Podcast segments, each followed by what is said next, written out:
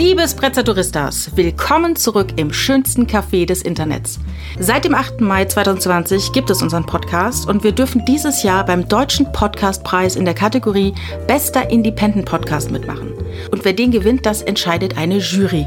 Ja, aber beim Publikumsvoting, da gibt es natürlich kein Halten. Da dürfen alle mitmachen und das Voting läuft sogar noch bis zum 18. April. Alles, was ihr dafür machen müsst, ist, geht auf www.deutsche-podcastpreis.de, sucht dort Sprezzatura und dann könnt ihr dort auch direkt abstimmen, ohne euch irgendwo zu registrieren. Und so wie ich das sehe, sogar mindestens täglich, wenn nicht stündlich. Also wir würden uns total freuen, wenn ihr uns unterstützt, so wie ihr uns ja das ganze letzte Jahr unterstützt habt, indem ihr unseren Podcast hört, empfiehlt und abonniert und uns auch immer so tolles Feedback gibt. Also jetzt abstimmen auf www.deutsche-podcastpreis.de und dann geht's jetzt auch schon direkt los mit der heutigen Folge. Und wir wünschen euch dabei viel Vergnügen.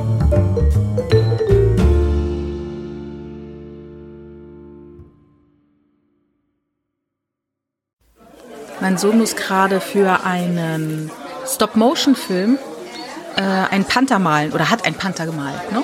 Was ist los bei Kleins? Was ist los bei Kleins?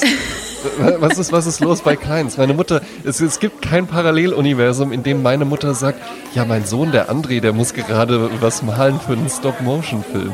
Entschuldige, wenn ich da jetzt direkt so reinkriege, aber was ist da los? Was, Tja, was weiß auch nicht. Liegt an der Schule. Ähm, ja. Also ein Stop-Motion-Film und er muss einen Panther malen oder hat einen Panther gemalt, wie ich schon sagte. Und dabei fiel mir nochmal so auf, dass wenn man malt, ne, also mhm. man fängt ja an zu malen im Kindergarten. Das ist ja was ja. ganz äh, ganz ursprüngliches. Ganz, ja. ganz ursprüngliches, genau. Das mhm. Bedürfnis des Menschen zu malen. Ne? Ja. Und man fängt dann an zu malen und man malt dann immer, das ist aber auch so ein bisschen so phrasisches Malen. Oben rechts mhm. in die Ecke kommt die Sonne. Ja. Ne? Unten ist dann halt immer der Boden, den man dann malt oder die Bäume. Mhm. Ne? Und dann Gibt es doch auch so Entwicklungsstufen bei Kindern, wo die dann Kopffüßle erstmal malen? Also genau. wo die genau. Menschen einfach nur so kreis und dann kommen aus dem, aus dem Kopf kommen direkt die, kommen Beine, die Beine raus. raus. Genau, ja, bis genau. sie dann genau. irgendwann einfach verstehen, ah gut, nee, und unterm Kopf gibt es schon noch mehr, ja. noch mehr zu entdecken. Ja, und es gibt natürlich auch so psychologische äh, Überlegungen, wenn du, wenn du zum Kind sagst, mal mal einen Baum. Ja. Ne? Wie das, äh, hat es, wie, wie tief sind die Wurzeln? Hat der Baum überhaupt Wurzeln? Ne? Wie groß äh, ist der, die Baumkrone? Ne? Und, und, und ganz, ganz, ganz gefährlich, wenn es dann kein Laubbaum ist, sondern direkt ein äh, Nadelbaum. Oh, oh, oh. Dann, das dann lässt tief blicken, dann wird's ja. bestimmt gefährlich. Dann, oh, ist, ja. dann ist direkt, direkt zum Kinderpsychologen. Ja. ja. Oder eben, was ich Außer ganz an interessant. Weihnachten natürlich, da ist okay. Da wäre der Laubbaum dann merkwürdig. Genau, der Tannebaum. Ähm, aber zum Beispiel auch interessant, da, ich weiß gar nicht, ob es stimmt, aber ich glaube, dass es stimmt. Wenn du Männer und Frauen aufforderst, ein Fahrrad zu malen, ein Fahrrad mhm. zu zeichnen, dann sind die von Männern gemalten Fahrräder immer funktionsfähig. Ja. Und die von Frauen nicht. Und Ist ich weiß, so? ich weiß es nicht, ob es stimmt. Ähm, das kann man natürlich jetzt nur testen mit Leuten, die nicht davon wissen. Ja, das stimmt. Ne? Also einfach jetzt mal stumpf deine Freundin fragen, bitte mal mal ein Fahrrad. Und ich muss den Richard Ja. fragen, bitte mal mal ein Fahrrad. Dann können wir ja mal vergleichen. Und dann vergleichen wir Ob wir mal, mit typischen ja. Männern Ne? und Frauen zusammen sind. Und dann genau. lachen wir alle. und wenn der Richard das dann nicht hinkriegt, dann kriegt der in Zukunft hier die Schürze umgebunden. Ne? so, ja. lern erst mal ein Fahrrad malen. Ja, vorher hast du hier gar nichts zu melden.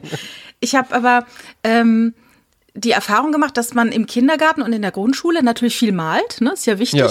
Und dann in der Schule noch so ein bisschen, äh, bei vielen fällt es dann auch schwer. An Kunst macht man dann auch so viel Kunstgeschichte, ne? Wie ist ein- eine Pyramide aufgebaut. Und dieses, diese Fähigkeit zu malen oder zu zeichnen, lässt man einfach liegen. Ja. Und wenn du heute einen 50-Jährigen bittest, einen Panther zu malen, dann wird er einen Panther malen wie damals in der ersten Klasse. Vermutlich. Weil ja, er nie das ja halt weitergearbeitet hat, weil er Ja, auf ja. dem Stand eines Erstklässlers geblieben ist. Und das bedeutet ja nicht, oh, ich kann nicht malen. Nein, du hast es einfach nicht getan. Und das ist nämlich Ja. genau wieder dieses Ding. Niemand kommt auf die Welt und ist ein super toller Pantherzeichner. Mhm. Es ist alles machen. Du musst es einfach immer wieder tun. Na, und vor allen Dingen, ähm, Malen ist ähm, eine ganz tolle Sache. Ich habe es mir tatsächlich, ich bin jetzt kein toller Zeichner oder Maler oder sowas. Wer ja, will das ich hab beurteilen? Mir, Wer will das beurteilen? ja, ja, dass eben, du toll ne? oder nicht ist toll das bist. halt Das ist ja so Frage. Aber ich subjektiv. kann jetzt, ich könnte jetzt kein Porträt von dir irgendwie. Gibt ja Leute, die wirklich äh, äh, wahnsinnige Fähigkeiten da einfach ausprägen, aus, ausgeprägt haben. Ähm, das ist jetzt bei mir nicht so, also würde ich nicht behaupten. Aber ich habe immer gerne gemalt. Ich habe mir das auch tatsächlich immer beibehalten. Und es gab eine ganz tolle Folge von dem leider nicht mehr existenten Altes Eisen Podcast von unserem gemeinsamen Bekannten äh, Paul Jakubowski, Paul Snakobowski auf Instagram. Dem kann man sehr gerne folgen, weil der jeden Tag äh, sehr witzige, sehr eigensinnige Cartoons veröffentlicht. Der hat da aber auch mal eine Folge gemacht mit einer Künstlerin und da haben die ähm, sehr, sehr äh, äh, fachlich auch tatsächlich eher so übers Zeichnen und Malen gesprochen. Und da ist mir ein Satz auch in Erinnerung geblieben, nämlich dass Malen halt eben zum einen so diese motorischen Fähigkeiten sind, aber Malen hat auch ganz viel mit Sehen zu tun. Und der Paul hatte dann da ein schönes Beispiel, der meinte eben auch so, ja, wenn du zum Beispiel eine Katze wenn du da ein Katzengesicht malen willst, dann musst du ja auch erstmal in der Lage sein zu erkennen, wie sieht denn so eine Nase von einer Katze aus? Die sieht ja nämlich nicht, das ist ja keine runde Nase, das ist ja kein, kein Kreis, den du malst, sondern das ist ja so ein, ja, wie so ein auf dem Kopf stehendes Dreieck, was dann noch so ein bisschen äh, angeschrägt ist an den äh, Schenkeln, ja. Ähm, und das ist halt eben ja auch Malen, dass du nur eine Fähigkeit entwickelst, Dinge auch zu sehen. Wie ist das denn wirklich? Wie läuft denn der Schatten? Wenn das Licht von da kommt, wie ist das denn da? Und auch, ne, ich gehe ja auch ganz gern mal Graffiti sprühen. Da ist es ja auch so ein Ding, wenn du dann so 3D-Blocks dran setzt, dass du dann einfach überlegst, okay, wenn da jetzt Jasmin steht und ich rücke das jetzt nach links oben, wie läuft denn dann der 3D-Block am A? innen drin an der, ne, an der, äh, ich weiß gerade, Minuskel heißt das, glaube ich, innen drin, diese, äh, diese Löcher bei Buchstaben. Ähm, wie ist denn dann da der 3D-Block, wenn ich das nach links oben schiebe? Wie ist er denn, wenn ich den nach rechts oben schiebe? Wie ist es denn, wenn ich das nach unten setze, nach oben setze? Ähm, das sind ja einfach, das sind kombinatorische Fähigkeiten, wo ganz viel zusammenkommt. Motorisch, dann aber auch sehen ja, und dann halt eben das im Kopf wieder zusammensetzen zu können und so eine Vorstellungskraft zu stärken. Und das bringt auch, glaube ich, wirklich was. Also auch wenn man jetzt nicht vorhat, irgendwie äh, Gemälde zu malen und die dann auszustellen oder sowas. Aber malen ist, glaube ich, genauso wie auch mit der Hand schreiben einfach eine, eine Fähigkeit, die unglaublich viel trainiert. Ja, also äh, da erinnere ich mich an Doris Dörri, die ich ja letzte Woche schon erwähnt habe, Ja. äh, die auch immer wieder dazu auffordert, äh, sich zum Beispiel äh, in ein Café zu setzen und alles zu beobachten und das dann noch aufzuschreiben. Oder Ja. zum Beispiel, das sagte mein Freund zu mir, du kennst doch den Umstand, wenn man eine Jeans auszieht und man zieht die aus und schiebt die einfach so runter zu seinen Ja. Füßen und steigt dann aus und dann liegt die ja da. Und diesen Prozess zu beschreiben, Ne, genau zu beschreiben, wie ist das, wenn man die Hose öffnet und man schiebt die einfach runter und steigt raus und die steht dann da für sich am Boden. Ja. Ne? Ähm, Dinge zu beobachten, Details zu beobachten. Ne, das ist, da sind wir wieder bei dem Ding, ähm, leg dein Handy weg, guck mal hin, guck mal genau Eben. hin. Guck mal die Menschen an, wie, wie sehen die aus, ne? Aber auch, aber auch wenn du dein, ne, das, das ist ja immer so, da, da wirkt man ja dann immer so ein bisschen ähm, äh, lehrermäßig, wenn man so, leg doch mal das Handy aus der Hand oder so. Auch wenn du dein Smartphone in der Hand hast, auch da kann man das ja machen. Das ist ja tatsächlich eine, ein Mindset, was du auf alle Bereiche übertragen kannst. Ich, äh, ich höre auch so ganz viele Graffiti-Podcasts und da hatte das auch mal einer gesagt. Früher hattest du, war Graffiti ja wirklich schwer zugänglich, da wirklich mal was zu sehen, was jemand in Paris gemalt hat. Da musstest du halt nach Paris fahren oder du musstest, hast dann vielleicht irgendwo in der Berliner Bahnhofsbuchhandlung kam dann mal ein Underground-Magazin, lag dann da mal rum und dann konntest du das halt eben mal sehen. Mittlerweile hast du ja durch Instagram da so einen enormen Zugriff und er meinte so, er hätte das dann auch irgendwann mal bei sich gemerkt, dass er teilweise richtige Hammer-Pieces, ja, so Bond ist so ein Name, der macht wirklich richtig aufwendige Arbeiten, teilweise noch Der ist ein Agent, Augmented ne? Reality. Äh, ja, ja. Ja. ist aber auch Graffiti-Sprüher. Ah, ja. ja. Ähm, weil ja der, äh, der neue Bond jetzt wegen Corona so lange nicht äh, ins Kino kam, hat er sich dann noch so ein zweites Standbein aufgebaut, ja. Äh, und er macht auch teilweise so mit Augmented Reality Sachen. Und dieser Typ in dem Podcast sagte eben auch so, ja, da hätte ich mir halt eben äh, früher einen Arm und ein Bein ausgerissen, um sowas zu sehen. Und jetzt scroll ich da einfach so, ah, hat auch was Neues gemalt, scroll weiter. Hm? Also man kann das ja auch im digitalen Bereich machen, so Dinge einfach bewusster wahrzunehmen ja, und sich halt wirklich mal anzugucken. Von YouTube-Videos nicht nur äh, äh, die Compilation zu gucken, sondern wirklich mal den ganzen Beitrag ja, oder nicht nach zehn Minuten auszumachen und nicht währenddessen auch noch E-Mails zu checken oder so. Ja, das ist, hat auch schon äh, mittlerweile was mit Aushalten zu tun. Ja. Ne, dass man es aushält, die anderen Dinge auszublenden. Aber was mir dazu einfällt, ist ähm, ein Buch, das Furore macht äh, in gewissen Kreisen. Äh, das heißt Der Weg des Künstlers. Hast du davon schon mal gehört? Nee, sag mir nichts. Das ist ein Buch, da geht's um, ähm, ja, wie, wie wirst du Künstler? Und da geht's letztendlich um die Wahrnehmung deiner Umgebung. Äh, Und ganz wichtig in dem Buch sind diese Morgenroutinen. Ich weiß nicht, ob ich das schon mal erzählt habe, dass du morgens aufstehst und bevor du irgendwas tust, bevor du dein Handy in die Hand nimmst oder irgendwie Ja. Schlagzeilen wahrnimmst, dass du dich hinsetzt und nimmst eine Kladde oder irgendeinen Zettel und schreibst mit der Hand. Das ist wichtig. Weil das ist irgendwie doch dieses haptische, motorische. Auge-Hand-Koordination. Du schreibst mit der Hand stumpf drei oder vier Seiten einfach, was dir durch den Kopf schießt. Ja. Und da hast du keine Zensur. Äh, Du schreibst einfach auf. Und wenn du sagst, mir fällt nichts ein, dann schreibst du, mir fällt nichts ein. Warum sitze ich hier? Äh, Die Sonne scheint, ich muss Kaffee noch machen und warum äh, ich, mir fällt nichts ein. Schreib das dann. Schreib dann vier Seiten voll. Und mit der Zeit verselbstständigt sich das so ein bisschen und du bekommst so eine innere Klarheit, ein anderes Bewusstsein, ähm, Ja. auch eine Schreibroutine. Und diese Seiten wirst du dir nie wieder anschauen. Das ist auch gar nicht notwendig, darum geht's nicht. Du, du, machst, du schlachtest die nicht aus, sondern Ja. du musst es einfach nur tun, weil es etwas mit dir tut. Es ist auf eine Art wie so eine Schreibmeditation. Und dazu fällt mir ein, äh, da gibt's ja auch immer diese, diese Achtsamkeit und dieses mach mal einen Kaffee, aber guck dir genau selber mal zu, wie du einen Kaffee machst. Oder wenn du einen Tee aufsetzt, guck dir mal selber zu beim Tee machen. Was Ja. machst du hier eigentlich gerade? Äh, so bewusste Dinge. Oder eben, äh, was ich, ein, ein Faszinosum für mich sind Ausmalbücher für Erwachsene. Ja, mhm. Diese also- zum, zum, zum Entspannen. Ne? Ja, also es gibt ja, als Kind kenne ich das. Es gab bessere und schlechtere Ausmalbücher früher. Bei meiner Oma, ich weiß noch, im Nachttisch, da war immer so zwei, drei Ausmalbücher für mich mit bestimmten Farben, die ich dann genutzt habe, wobei ich sehr viel freigemalt habe. Aber manchmal macht es einfach auch Spaß, so Dinge auszumalen. Und ich habe auch früher selbst so eine Art Formen geschaffen auf dem, äh, auf dem äh, Blatt, äh, die ich dann mit verschiedenen Farben dann ausgemalt habe Ja. so so ne und das ist ja sehr entspannend. Ich habe dabei Hörspiele gehört. Ne? Heute würde man einen Podcast oder so dazu hören. Und jetzt gibt's diese Ausmalbücher. Und ähm, es gibt also auch Illustratoren, die diese Ausmalbücher erstellen. Ne? Ja, ja.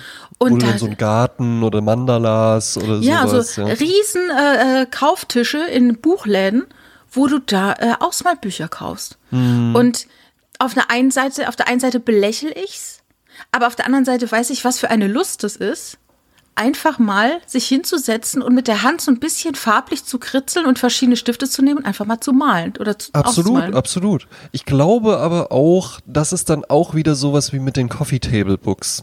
Das hatten wir ja halt eben auch schon ein paar Mal. Ich glaube, auch die Ausmalbücher, da stehen dann häufig Menschen davor und sehen sich irgendwie so, ja, das wäre doch, das wäre doch schön, wenn ich so irgendwie nach einem anstrengenden Tag aus der Unternehmensberatung nach Hause komme und dann streife ich so ganz bewusst, streife ich dann so meinen, meinen Hosenanzug von mir, ja, beobachte Wie wie eine das, Ziehharmonika das ganz zieh ich ihn aus und steige aus der dann gehe Hose. ich, dann gehe ich so in die, in die Küche, setze mich da halt einfach achtsam auf den Stuhl, spüre so ein bisschen meine Umgebung, dann mache ich mir irgendwie so ein bisschen Klassik an und dann male ich einfach so ein bisschen was aus. Und im Hintergrund äh, wird, äh, bereite ich aber auch noch so eine, so eine Buddha Bowl oder sowas zu. Und Mhm. dann gehe ich um halb zehn ins Bett und Nüchtern. einfach direkt unter meiner Gewichtsdecke ein. Ja. Ja. Ich glaube, da gefällt man sich dann auch, sich so da drin zu sehen. Und so funktionieren solche Produkte ja natürlich auch, weil du kaufst ja dann das Buch. Direkt neben dem Buch liegt natürlich halt auch noch das Cross-Selling-Produkt. Äh, irgendwie ein, ein schönes Mäppchen mit äh, hübschen Stiften. Buntstiften oder sowas, die dann halt auch nicht so nach Kinder aussehen, sondern irgendwie auch so ein bisschen erwachsen, die man dann auch mal so auf dem Tisch liegen lassen kann, wenn, Bewu- wenn Besuch kommt. Ja, Ja, so, Ähm, funktioniert, dann- ja, so funktioniert ja auch Konsum. Äh, diese, dieser kleine Traum, den du träumst, bevor du es kaufst oder während du es Ja. kaufst. Und dieser Traum, den, wird, den wirst du nie äh, zur Realität werden lassen. Das ist ja das, was ich früher mal erzählt habe, wo ich dann, äh, wenn dann irgendwie hieß, CDs, äh, jedes Stück zwei Euro und ich habe mir dann eine ganze äh, Tasche voll gemacht mit diesen tollen Ja. CDs und dieser Moment des Auswählens und des Träumens, ach toll, Das dann habe ich die endlich mal, das ist das Schöne daran, aber es dann zu besitzen und dann durchzuhören, das ist ja dann schon Ja, fast ja. wieder Arbeit, also lässt man's. Und ich bin mittlerweile so weit, ich kaufe, also ich versuche, keine Dinge mehr zu kaufen, die irgendwo stehen, die ich nicht verbrauche, weil ich weiß, das sind alles, genau wie Bücher, es sind alles Träume. Ich träume, dass ich sie irgendwann lese und dann komme ich doch nicht dazu. Ja. Und am Ende sind es dann wie Perso oder wie sagt man, ähm, äh, Masse gewordene Vorwürfe an mich selbst. Mhm. Die dir die ganze Zeit einfach nur sagen, Jasmin, was ist denn jetzt? Ja. Du wolltest doch die Ilias lesen. Du hast dir doch so gut da drin, du hast doch allen schon im Podcast davon erzählt, dass du jetzt als nächstes auf jeden Fall mal die Ilias angehen möchtest. Und jetzt guckst du wieder nur Frauentausch. Tja, tja, wenn es noch Frauentausch wäre. es ist ja momentan äh, Love Island, was ja auch, äh, oder es ist jetzt auch schon wieder vorbei, aber was ja, naja, es ist eine sehr traurige Staffel dieses Mal. Egal. Ah, okay. Ich komme drüber weg. Na gut, wenn du jemanden brauchst. Ich bin auch privat für dich da, Jasmin. Ja. Müssen, muss nicht immer ein Mikrofon mitlaufen. Ne?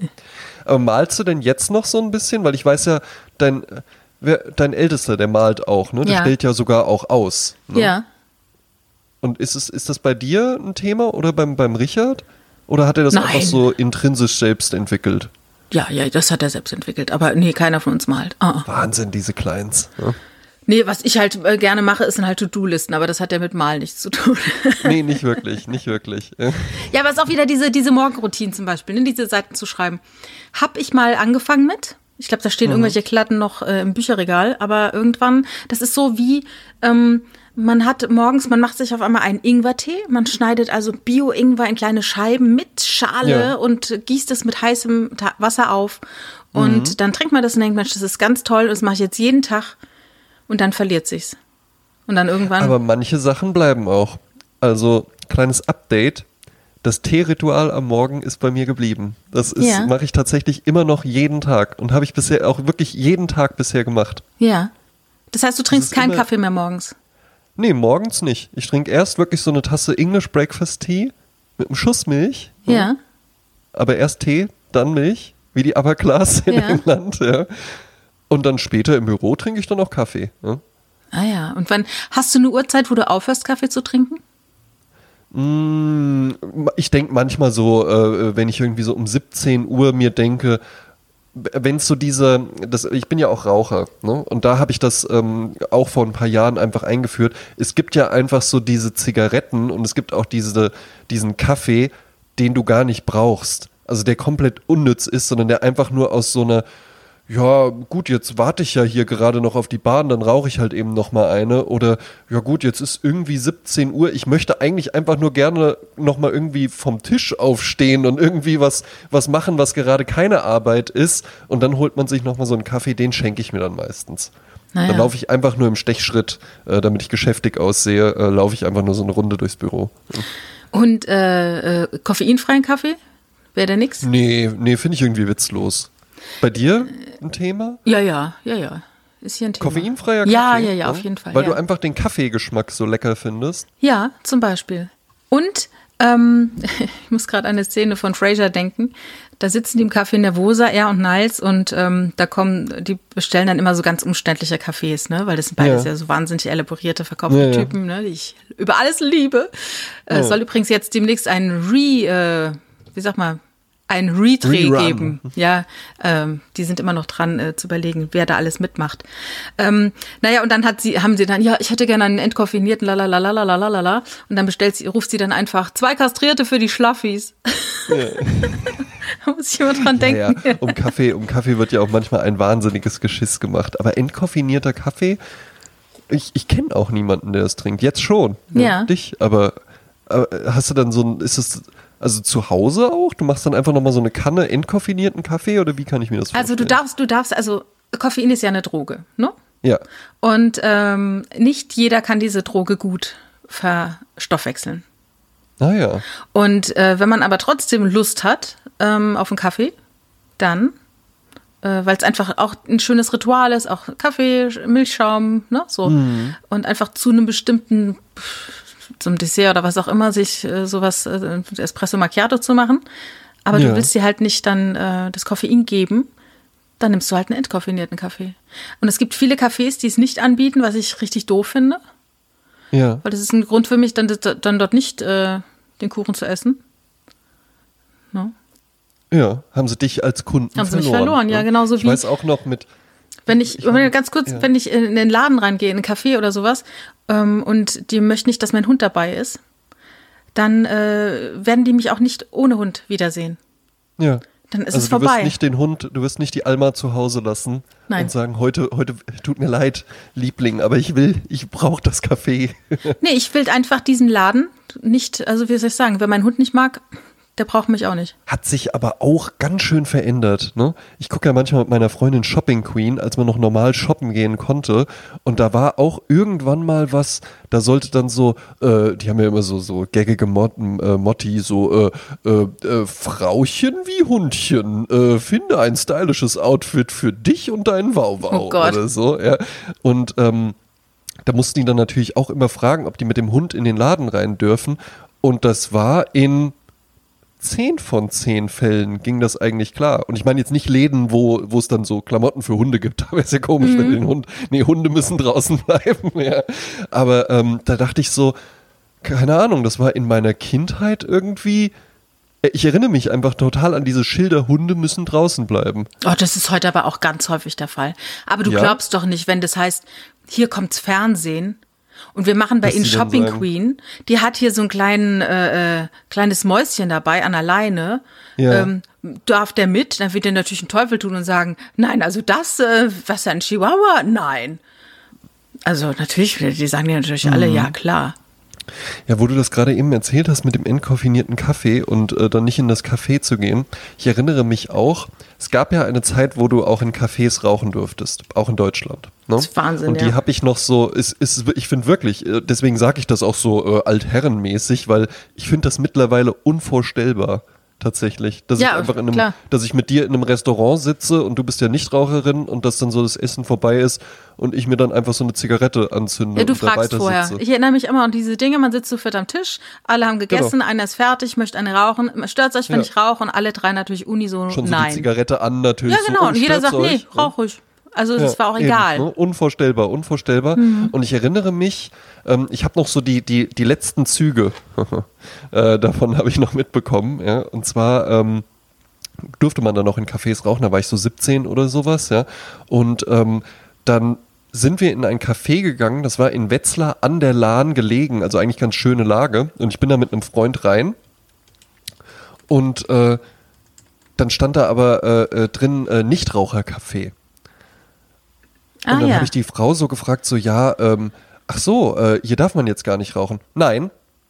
Ich so, ah, äh, einfach nur so, weil ich das vorher tatsächlich nicht gesehen, noch nie gesehen hatte, dass es ein Nichtrauchercafé gibt, ja. Und dann habe ich sie auch so interessiert, einfach nur, das ist ja dann für mich in Ordnung, wenn ich das dann nicht will, dann kann ich ja gehen, ja. Habe ich sie nur so interessiert gefragt und meinte sie so, nein, ähm, also äh, da, es gibt hier sehr viele Kunden, die das zu schätzen wissen, wenn hier nicht alles voller Qualm ist. Sie hatte mich ja dann schon als Raucher äh, identifiziert und Ja. sie war dann aber auch sofort giftig, ja. Ja, ja. Und dann war das aber auch ein total, da erinnere ich mich immer noch dran, das war so ein total ungemütlicher Ort. Da war halt keine Sau da. Wir waren die einzigen Gäste, ja. Und dann war es da komplett still. Dann bin ich irgendwann noch mal so zu ihr gegangen, der quälende Kunde, ja. Hab gefragt, ja, sagen Sie, äh, könnten Sie vielleicht so ein bisschen Musik oder sowas vielleicht anmachen oder so, weil wir waren da einfach alleine in diesem stillen Raum mit ihr. Ja? Und sie war jetzt aber auch nicht charming und war ja schon sauer, weil wir ja Raucher sind. Ja? Und dann hat die auch gesagt, nein, die Kunden, die hierher kommen, mögen die Stille. Wo ich mir auch so dachte, ja, das sehe ich. Das, ich sehe ganz genau, habe ich ihr auch wirklich gesagt, wie viele Kunden es mögen, dass man hier nicht rauchen darf und dass, hier, dass es hier so schön still ist. Ja. Da hatten wir halt leider dann schon den Kaffee bestellt. Den mussten wir dann da noch trinken in der Stille. Und dann sind wir halt eben wieder gegangen und nie wieder gekommen. Das erinnert mich mit der Musik an einen Laden in der Kölner Innenstadt. Da sind der Richard und ich mal rein. Kannten wir vorher nicht und wollten irgendwie was Kleines essen, weil wir in der Nähe zu tun hatten. Und haben uns da reingesetzt. Wir waren die einzigen Gäste. Und der äh, Kellner wird äh, alles in einer Person, der äh, war irgendwie kurz raus, der war dann da. Und er hat uns noch gar nicht, er hat uns kurz begrüßt, aber er hat uns keine Karte gegeben, hat uns nicht, äh, ähm, hat keine Bestellung aufgenommen, nichts. Wir saßen halt so ein bisschen rum. Und der fummelte hinter der Theke an der Musikanlage rum. ja. Und dachte so, okay, wir warten halt, ne? Und André, ich glaube, es waren zehn Minuten. Und zehn Minuten sind eine irre, irre, irre lange Zeit, wenn du gerade Ja, mal ja. eben kurz was essen willst, ne? Und dann, äh, und der kam und kam halt nicht. Und irgendwann habe ich gesagt, Entschuldigung, können wir vielleicht ähm, mal irgendwie die Karte kriegen? Wir würden gerne was essen. Wir haben nicht so wahnsinnig viel Zeit. Und dann hat er gesagt, sehen Sie nicht, ich muss doch erst die richtige Musik hier einstellen. Ja. Man hört es irgendwie im Wiener Akzent. Nein, nein, nein, es war in Köln. Es war in Sehen. Sie nicht? Ich muss doch hier gerade die Musik einstellen. Ja, was wollen Sie denn jetzt? Sie sehen doch, dass ich gerade die Musik einstelle. Grüße an Roman Pepper, der jetzt aus dem Fenster gerade gesprungen ist. Ja, aber das finde ich halt, äh, das war dann halt wichtig, dass die gute Musik läuft und dann scheiß drauf, ob ein Kunde da äh, sitzt oder Ja, nicht. ne? er brauchte jetzt erstmal den richtigen Vibe. Er brauchte jetzt erstmal Walking On und dann, dann kam Walking On Sunshine von Catalina and the Waves. Aber wo du sagst, ähm, Kaffees, in dem man rauchen darf, ich, ich erinnere mich noch an ein Kino, in dem man rauchen durfte. Ah, Wahnsinn. Das war das Aladdin an der Reeperbahn, auf der Reeperbahn. Und da gab es sogar, die letzte Vorstellung begann immer so gegen 1 Uhr nachts oder so. Und dann Ja. saßt du also in diesem Kino auf der Reeperbahn. Es war ein bisschen so Parterre, Tiefparterre. Und du saßt dann da, hast geraucht und du hörst dann die donnernden Züge fahren, also weil die Straßenbahn oder die U-Bahn halt da auch. ja. Das war dann. Du sitzt, also ich meine, kommst ja aus der Provinz, ziehst nach Hamburg und hockst dann da unten in diesem Und Keller. so, wow, ne? hier ist ja alles anders. Im rottel, Kino rottel, rauchen, rottel. Rüttelt's der Zug fährt durchs Kino, toll, Ja, ja, toll, ja. Irre, toll irre. in dieser Stadt. Ja. Ja, das war schon sehr Rumpöbeln, ja, klasse. Ja. In Wiesbaden gibt's ja tatsächlich ähm, äh, die Nassauer Hotelbar, wo ich auch wirklich äh, immer gerne Cocktails trinken gegangen bin. Vor allen Dingen, die wird ja wahrscheinlich auch überleben. Ich ne, denke jetzt nicht, dass das Kino zumacht. Es ist so ein Fünf-Sterne-Hotel, dementsprechend auch die Bar mit Live-Piano Ja. und da darf man rauchen. Da Das kannst ist du eine halt spezielle. Konzession.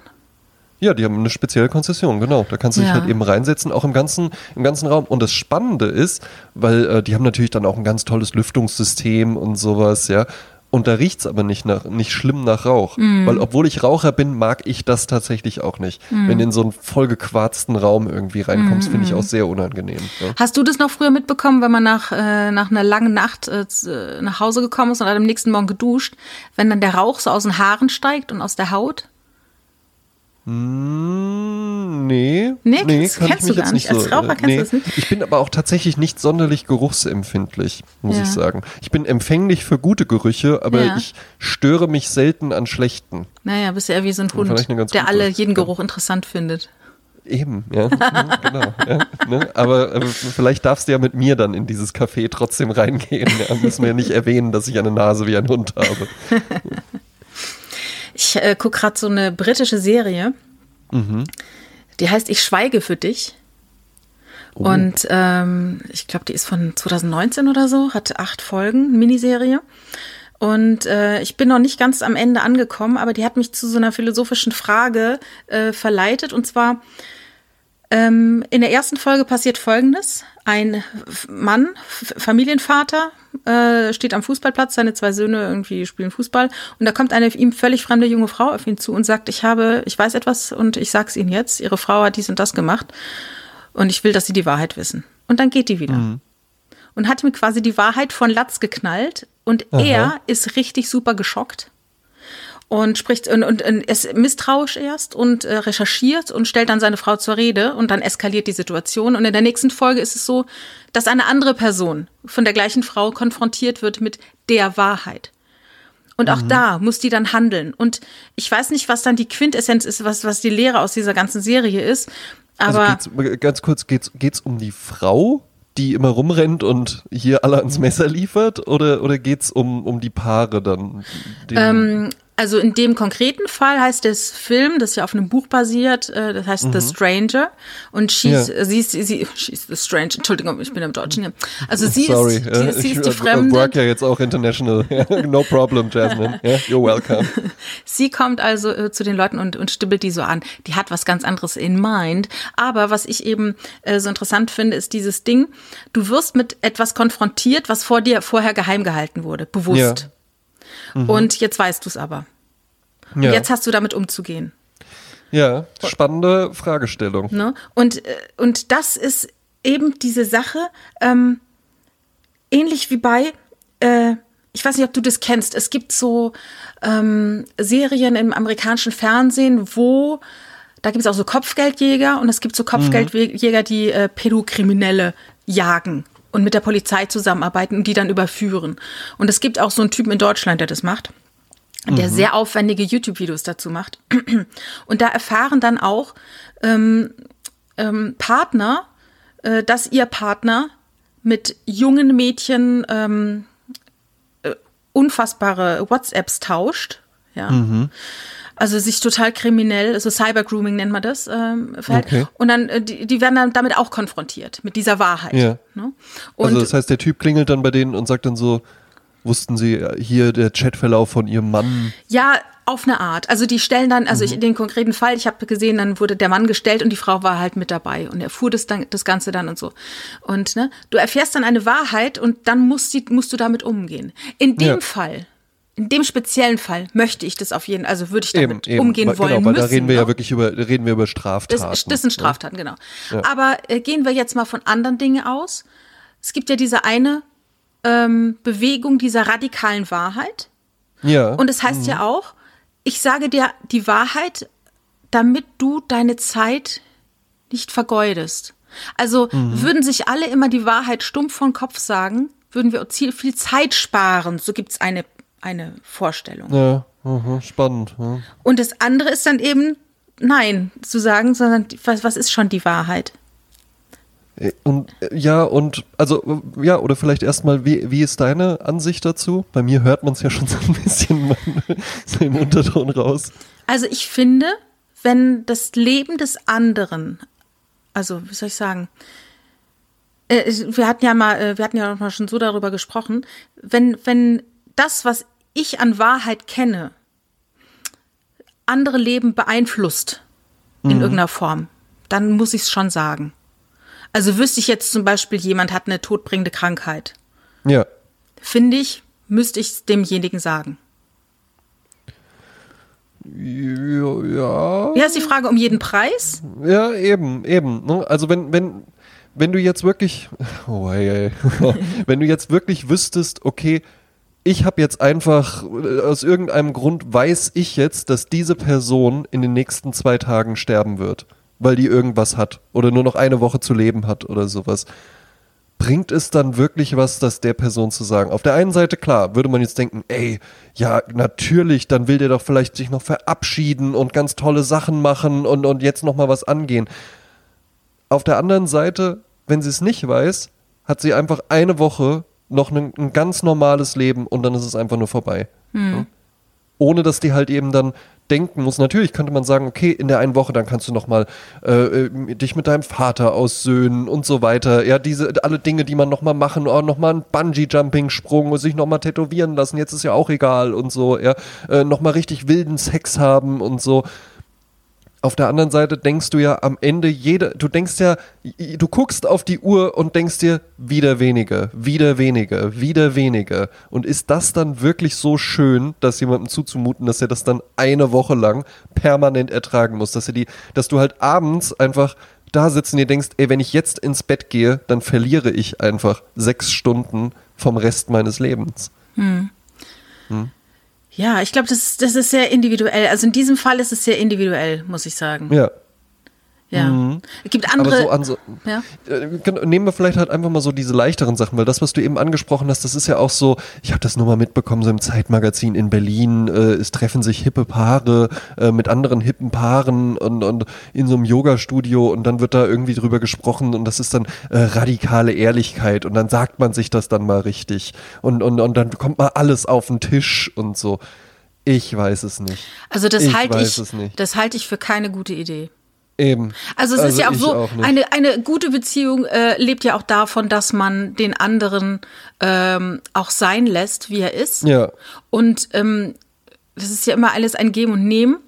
Und ähm, ich weiß nicht, ob ich das schon mal gesagt habe. Ich habe ja mal einen sehr, sehr guten Tipp bekommen. Da war ich so Mitte 20 von einer Freundin, die äh, eventuell sogar diesen Podcast hört. Äh, Ja, Anja. Anja, äh, du bist, ähm, und die sagte damals zu mir, weil ich gesagt habe, ich mache für meinen Freund so viel und er macht für mich nichts. Und dann hat sie gesagt, du, vielleicht macht er für dich wahnsinnig viel und das ist ein ganz großer Opfer, weil er über sich, Mhm. über seinen Schatten springen muss und du nimmst es als selbstverständlich wahr. Und Ja. genauso gibt es Dinge, wo du dich total anstrengst und er nimmt es als selbstverständlich. Ja. Also, dass man, dass man da das gar nicht so aufwiegen kann. Und dass Mhm. man immer denken muss, was mich an ihm nervt, vielleicht gibt's eine große Menge an Dingen, die wo ich ihn total nerve. Absolut, Aber da ja. muss man sich überlegen, ist es jetzt so wichtig, dass ich das jetzt hier alles auf den Tisch lege und jedes Mal, Eben. weißt du, wenn mir jetzt zum Beispiel äh, der Richard jetzt sagen würde, du sagst immer so oft irgendein Wort, ja? Ja. Das ist jetzt so, und, und dann würde ich jedes Mal, wenn ich dieses Wort sage, ach, würde ich mich schlecht fühlen, weil ich denke, ach, jetzt habe ich schon Eben. wieder dieses Wort gesagt. Ganz und ich genau. frage, wem hilft das jetzt, ne? Eben, und genau darauf wollte ich auch hinaus. Ich habe eben da das Gefühl, dieses, ja, und jetzt kommt hier mal alles auf den Tisch, radikale Ehrlichkeit und ja, äh, manchmal denke ich beim Sex an andere Männer oder sowas, ja. Ähm, ja, gut, und was jetzt? Was ist jetzt die Konsequenz daraus? Ich habe da das Gefühl, da geht es gar nicht darum, ähm, also ich, ich, ich finde jeden Ansatz daran finde ich nicht gut, tatsächlich, weil entweder ist es so ein merkwürdiger Optimierungswahn, okay, es muss alles immer perfekt sein, also ich sag dir das jetzt, damit du es dann abstellst und änderst ja, zu ja, meiner ja. Zufriedenheit, Ja. Oder aber es ist totaler Egoismus und einfach nur, ja, ich habe das halt in mir drin. Mich belastet das halt eben. Ich wollte dir das jetzt mal sagen, dass ich halt eben auch andere Frauen attraktiv finde, dass ich in deine beste Freundin verliebt bin und manchmal unter der Dusche an sie denke oder sowas, ja. Ich sage jetzt hier alles, weil meine Freundin diesen Podcast nicht hört, ja. ne? ähm, das ist ja, das ist ja genauso beschissen, weil du dann ja halt eben einfach nur ja, das ist halt so wie Leute, die irgendwie nach dem Schluss machen, dann nochmal irgendwie so, und im Übrigen, nur damit du es weißt, äh, ich bin ja auch ein paar Mal fremdgegangen. So, ja, Wem hilft das danke, dass noch? du jetzt dein Gewissen nochmal bereinigt Ja, hast ja. und dass ich das jetzt halt eben, ich muss jetzt mit der Trennung klarkommen und das weiß ich jetzt auch noch. Dankeschön. Ja, Ja, das finde ich ja dann auch. nächste Woche und hol meine Sachen ab. Ja, das finde ich ja auch zum Beispiel jetzt äh, Fremdgehen, ne? Ein geiler Begriff. Ja. Ähm, wenn du mit jemandem anders was hattest und das belastet dich Ja, und dann den, den Dreh, die Idee dann zu haben, zu sagen, okay, dann, dann beichte ich das jetzt meinem Partner. Eben. Dann Weil muss dann mein ja Partner damit, dann habe ich mein Herz befreit, von wegen, ich habe ja alles gesagt, ich bin ja jetzt auf der ich sicheren. Seite. Ich bin einfach nur ehrlich. Ich bin nur ehrlich, ne? ich habe nur die Wahrheit gesagt und lade das alles bei meinem Partner ab und der kriegt es jetzt von Latz geknallt und der muss jetzt drauf rumkauen Eben. und die ihn belastet es jetzt.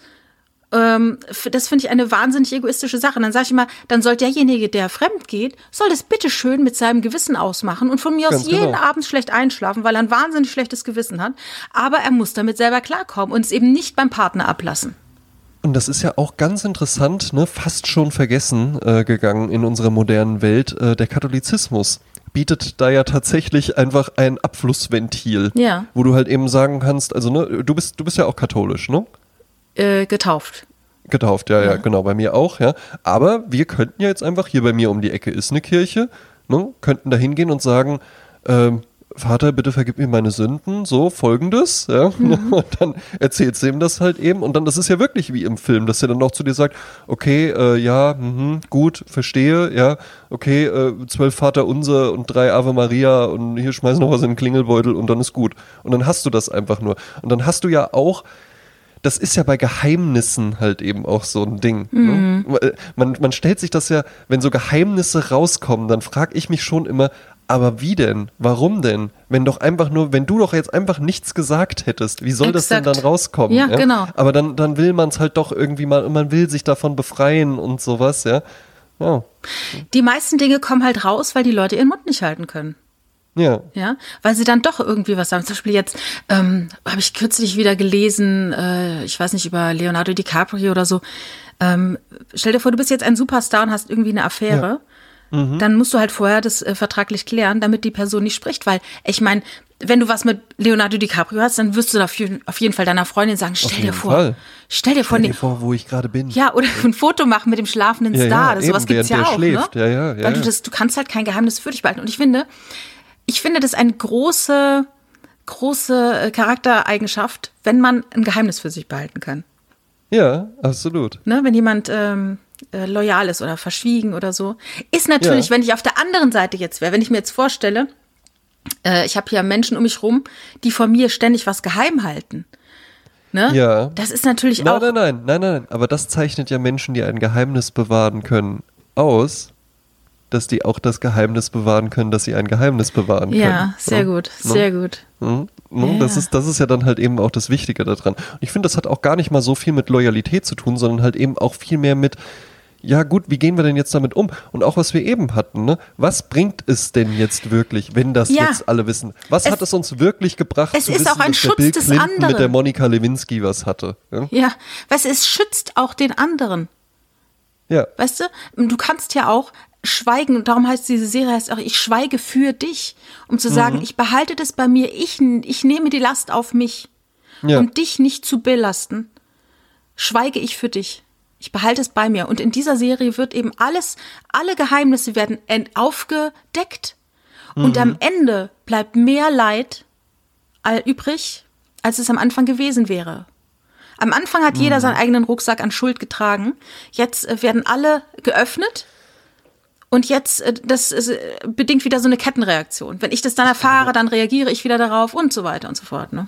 Ich glaube eben aber auch bei Geheimnissen denkt man auch äh, viel zu schnell automatisch an solche negativen Sachen. Wir waren ja jetzt auch total schnell bei äh, äh, äh, Fremdgehen äh, oder irgendwelche äh, Politikeraffären, irgendwelche Straftaten oder sowas. Es gibt ja auch diese kleinen, netten Geheimnisse, ja, diese kleinen Sachen, die man einfach nur auch so für sich hat. Diesen kleinen Ort, von dem man so weiß, diese kleine Absprache, die man mit irgendwem hat, wo keiner von weiß, die aber gar nicht irgendwie weltbewegend und schlimm und oh, oh, oh, wenn das jetzt rauskommt, sondern wo es einfach nur schöner ist, dass man das so für sich irgendwie hat. Ja? Wo es einfach, ja, was, was dann die, die, das Ritual oder die, die, den Ort oder sowas noch viel mehr aufwertet. Man kennt das doch zum Beispiel auch von Clubs oder von Partys. Ja? Eine Party, ein Club, wo jeder reinkommt, wo jeder von weiß, dass es da super geil ist. Was ist denn das Faszinosum am Berliner Berghain? Dass es da keine Fotos drin gibt, dass alle Leute, da habe ich sogar einen Sketch drüber geschrieben. Kennst du den? Da, Kann ich dir ja, mal ja, davon ja, ja, ja. What happens in Berghain stays in Berghain. Ja.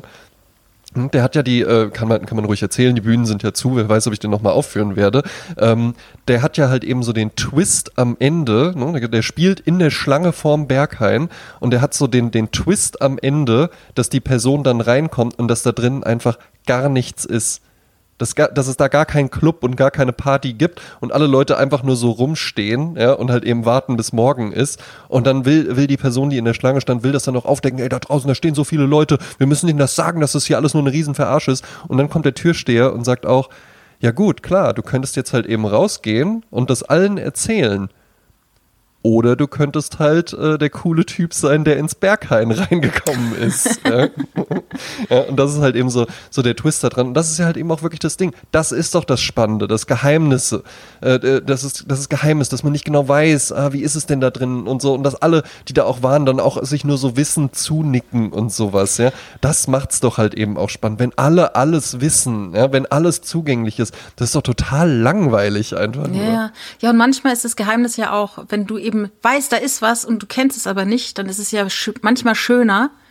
Wo habe ich das kürzlich irgendwo? Ich habe kürzlich irgendwas erzählt, was ich gemacht oder erlebt habe, wo jemand gesagt hat, oh, ich beneide dich darum. Und habe ich gesagt, stell's dir einfach vor und es ist schöner in deiner Ja. Vorstellung, als es in Wahrheit war. Ja, eben. Ne? Also es ist das meistens ist natürlich, man erträumt sich Dinge viel geiler, als sie dann in Wahrheit sind. Ne? Ja, ja, aber gibt's auch umgedreht. Ja, also es kommt Das- drauf an, wie ne? viel Zeit du darauf verwendet hast, dir das dir vorher zu erträumen, ne? Natürlich. Eben, eben, ganz genau. hm? Ja, wobei ich kürzlich gehört habe, Usain Bolt hat deshalb äh, ist er so schnell äh, gelaufen, weil er sich immer wieder visualisiert hat. Ja, Ich glaube, dennoch war es dann für ihn schön, als er es geschafft hat. Ich glaube aber auch, der hat ein, der hat auch irgendein Geheimnis. Vielleicht hat er, Vielleicht hat er auch ein Geheimnis. vielleicht hat er mehrere Beine oder sowas, die dann so, weißt du, wie so ein Oktopus, dass er die dann so während dem Laufen kann er dann die müden Beine auf 50 Metern tauscht er die einfach blitzschnell, ja, Ja. tauscht er die einfach gegen zwei richtig frische Beine aus. Und dann kann er damit nochmal genauso schnell laufen. Vielleicht Ja, oder auch er sein, ist als sein Kind, als Kind in den äh, Topf mit dem Zaubertrank gefallen. Kann natürlich auch sein. Auch das kann sein. Ja. Ja.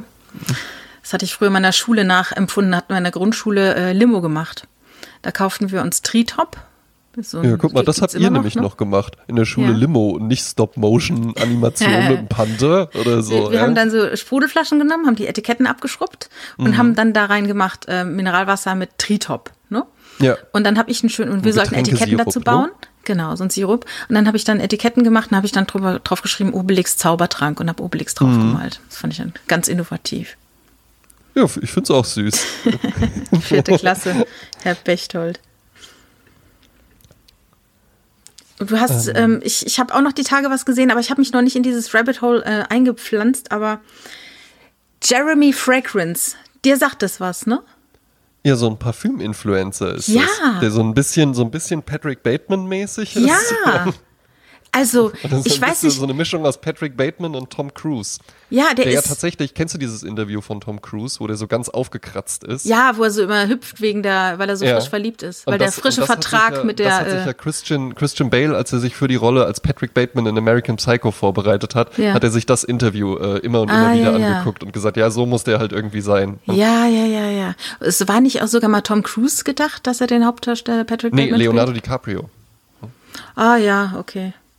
Nee, aber Jeremy Fragrance, der war dann auch bei Worldwide Wohnzimmer und der wirkt immer, als wäre er drauf, aber er sagt, er nimmt gar nichts. Und er ist auch so einer, der um 4 Uhr aufsteht und äh, dann schon Sport macht und äh, der auch sich so, so Selbstoptimierung hoch 10 und kauft sich jetzt Ja, eine Wohnung ja. in Miami und ähm, der ist auch so, aber so ein bisschen drüber, aber es ist so faszinierend. Du willst die ganze Zeit weiter gucken, ne? Also es ist auf, auf Ja, halt zu ich, sehen, aber ne? ich, was ich nicht, ich kapiere es nicht so ganz, was der macht. Also ich finde den ganz unterhaltsam irgendwie, aber ich verstehe das Produkt nicht, das er vermarktet, weil der ja unfassbar viel Parfüm immer aufträgt. Ja.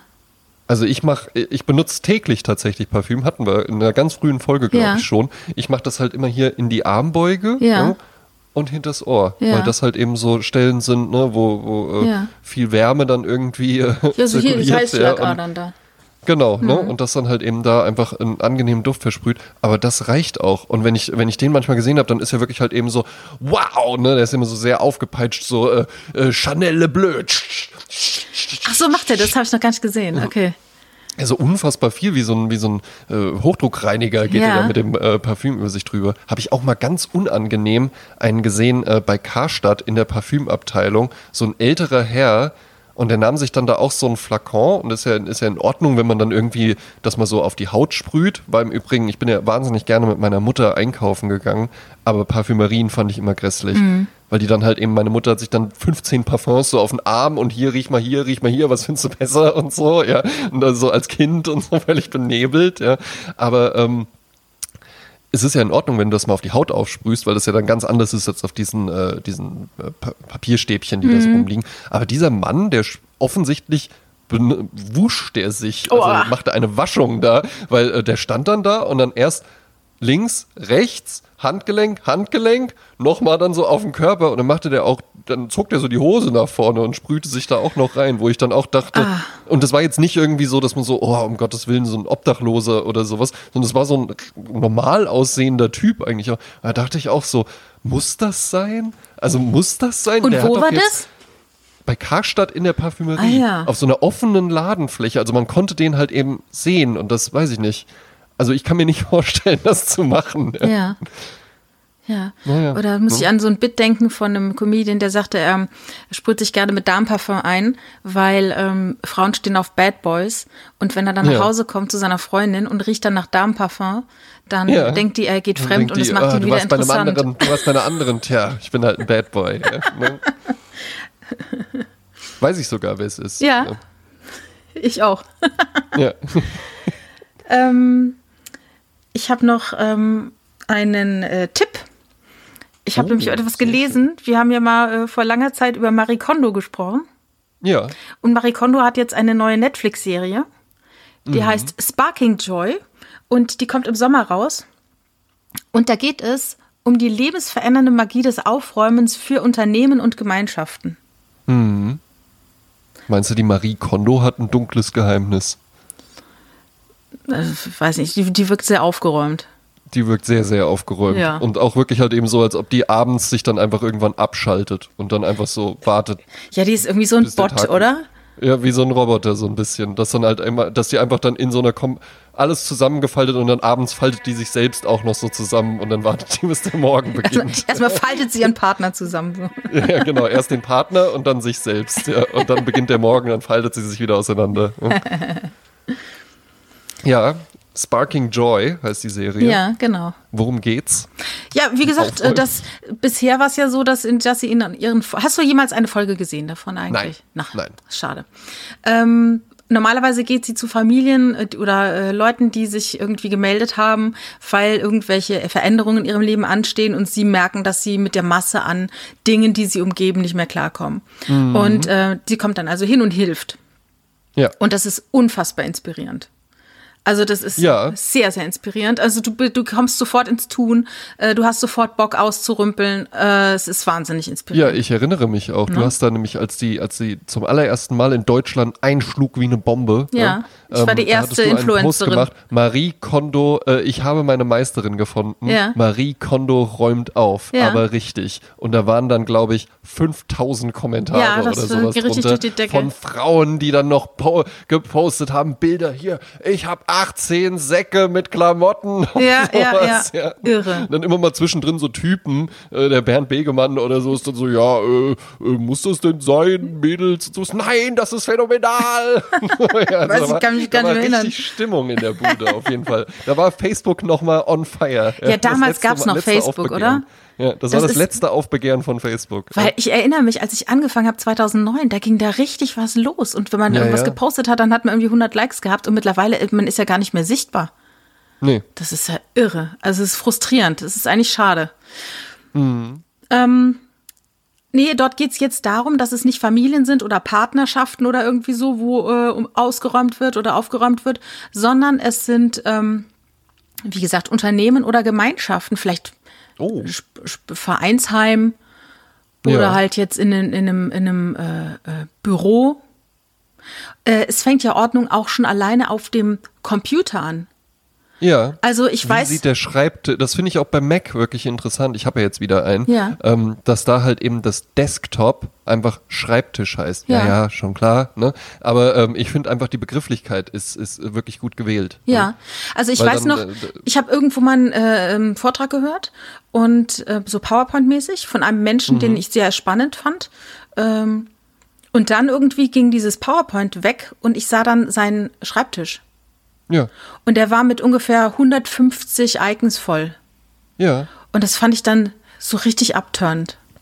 Ich habe das bei einer ehemaligen Kollegin gehabt, ähm, äh, in der Agentur, wo ich vorher gearbeitet habe, Projektmanagerin, super seriös, mit der konntest du perfekt zusammenarbeiten. Die hatte über alles einen Überblick, die war äh, hier, okay, da brauchen wir dann äh, äh, Programmieren, ja, ich habe mir das am Wochenende mal angeguckt, immer super, ja? also auch, und auch kollegial und alles richtig spitze.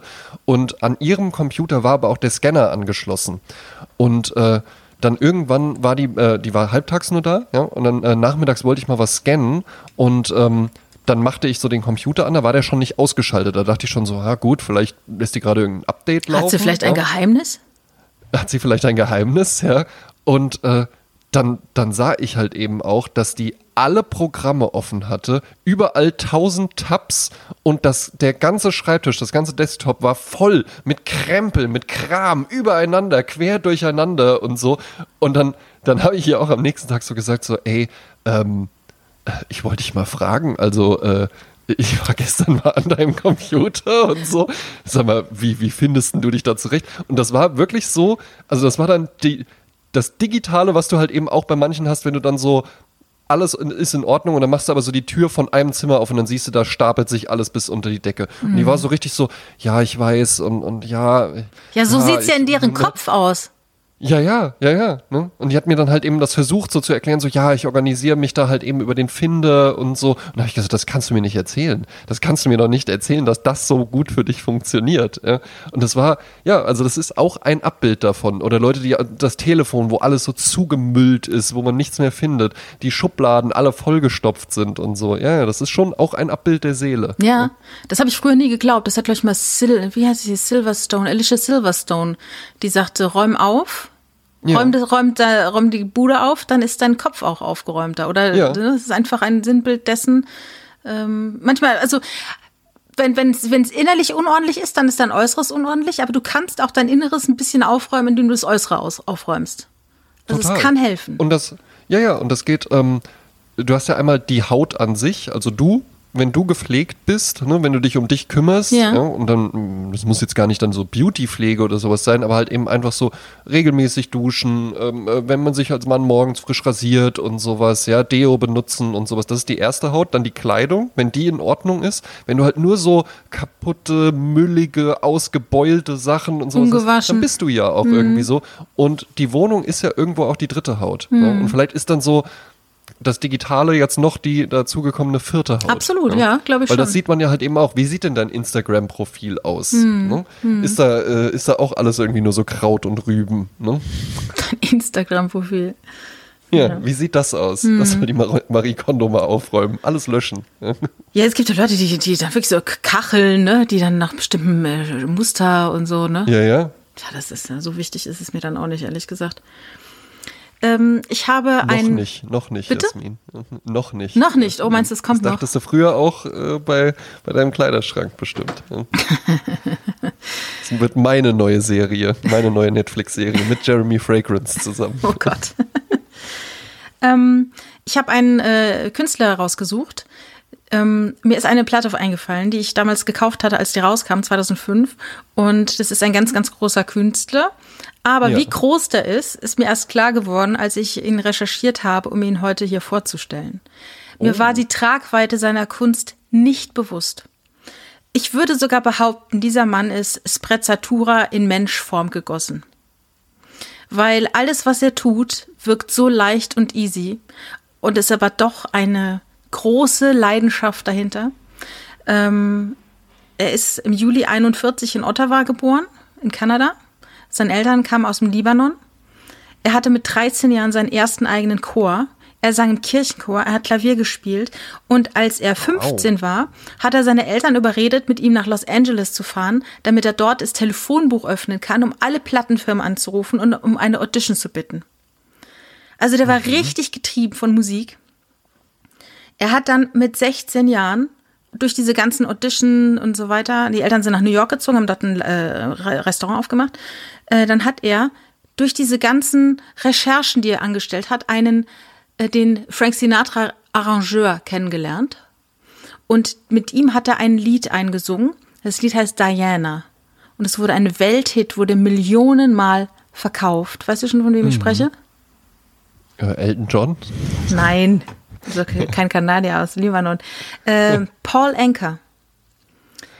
Und Paul Anker, als der dann 18 war, also in, in, dem, in dem Jahr, in dem er 18 war, hat er drei LPs rausgebracht, hat in einem Film mitgespielt. Er war ein Teenie-Star wie Justin Bieber, nur dass er total jungfräulich war. Ähm, der hat dann vier Wochen im Waldorf Astoria spielen dürfen, in New York, in dem Hotel. Er hat dann ähm, Frank Sinatra persönlich getroffen. Wahnsinn. Und er war 26 Jahre alt. Da schrieb er für Frank Sinatra einen Song. Was für einen Song hat er geschrieben für Frank Sinatra mit 26? Ach, Jasmin. äh, Paul Anker war, Paul Anker war 26 Jahre alt und schrieb für Frank Sinatra den Song My Way. New York. My Way. Okay. Ja. ja, den mag ich ja auch. Das My Way ist ja quasi, das ist ja so der Beerdigungssong, ne? Ähm, Ja. Hast du mich aber auch mal in einem, in einem Interview äh, mal gefragt, welchen Song ich beim Karaoke singe? Und da habe ich wie aus der Pistole geschossen gesagt, Frank Sinatra, My Way. da meinst du auch so, ja, drunter machst es nicht. Dann hat er geschrieben für Tom Jones She's a Lady. Ne, Oh. Das kennen wir auch. Dann hat er 2003, also er hat sich dann auch, weil er wahnsinnig clever auch ist, der hat sich dann in so Produktionsfirmen eingekauft, in Musikverlage eingekauft, richtiger toller Musikproduzent. Und er hat dann 2003 zum Beispiel einen jungen Künstler, einen auch einen jungen kanadischen Künstler äh, produziert. Der, und dieses Debütalbum hat Platin erreicht. Und dieser Debütkünstler, den er da quasi mitentdeckt hatte, ist Michael Bublé.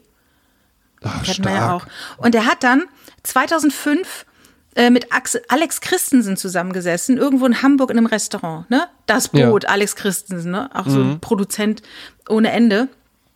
Und dann hatten die sich überlegt, dass sie zusammen ein Album machen, ähm, wo Paul Anker äh, Rock-Hits ähm, so arrangiert, wie er es für angemessen hält.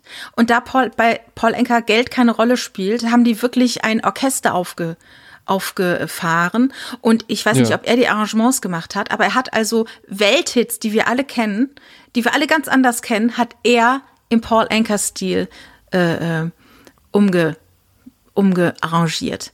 Und diese Ah, okay. Platte heißt Rock Swings von 2005 und ich habe die damals gekauft und war ein riesen Gaudi, also richtig geil einfach, richtig Ja. geil arrangiert, tolle Musiker, super. Und davon habe ich ausgesucht das Lied Smells Like Teen Spirit. Stark, ja. Richtig geil. Von Nirvana, ja. Von Paul Anker. Ja. ja, stark. Was du jetzt eben auch so erzählt hast, das frage ich mich auch, wie, wie sich das dann so anfühlt. Ob der Paul Anker, ne, also das, das lief ja dann einfach für den nur gut, ne? Und ob der. Das sieht man so von außen, ja. Ja, ja, eben. Mhm. Ob der dann nicht zwischendrin auch mal so gedacht hat, so, ey, jetzt irgendwann muss doch auch mal irgendwas nicht gelingen. Ja, okay, dann mache ich jetzt hier mit dem französischen Typen, mache ich jetzt, der singt jetzt auch wie Frank Sinatra. Gelingt mir das vielleicht nicht? Nein, es gelingt mir auch. Mm. Und dass es einfach halt immer weiter erfolgreich ist. Ja, ja. Und er ist heute 79. Und wenn du ja. seine Webseite aufmachst, beim Merchandise steht drunter Coming Soon. Also äh mit 79. Ja, Bald gut. kommt der Merch, auf jeden Fall. Bald kommt der Merch. Bald können wir da einen Hoodie bestellen. Ne? und seine Frau ist 53, ist natürlich nicht die erste Frau, die er hat. Ja, ja, natürlich nicht. Und ähm, er sieht so ein bisschen aus, so ein bisschen so Berlusconi-mäßig. Das ist so, so ein ähnlicher Genpool, so. Ähm, nicht der schlechteste Look für einen braun, Herren. Bisschen, ja. bisschen klein, aber genau, schön braun. Irgendwie braun, die Haare so, so ein bisschen so gezogenes Gesicht, ne? So. Mhm. Ach, ja, ja, warum nicht? Auch ne? Armani, glaube ich, sieht ein bisschen so aus. Ja, aber äh, super sympathisch äh, und ähm, also wirklich ein, ein, eine ja, Musiklegende. Und er lebt, er lebt. Man, wenn, wenn es soweit ist, er, er gibt Shows. Also wenn wir nach Florida fliegen, nach Fort Lauderdale, können wir ihn demnächst live sehen. Äh, das Ganze, dieses Lied kommt natürlich für alle, die uns heute zum ersten Mal hören, ähm, auf unsere Liste, die wir auf Spotify entwickelt haben.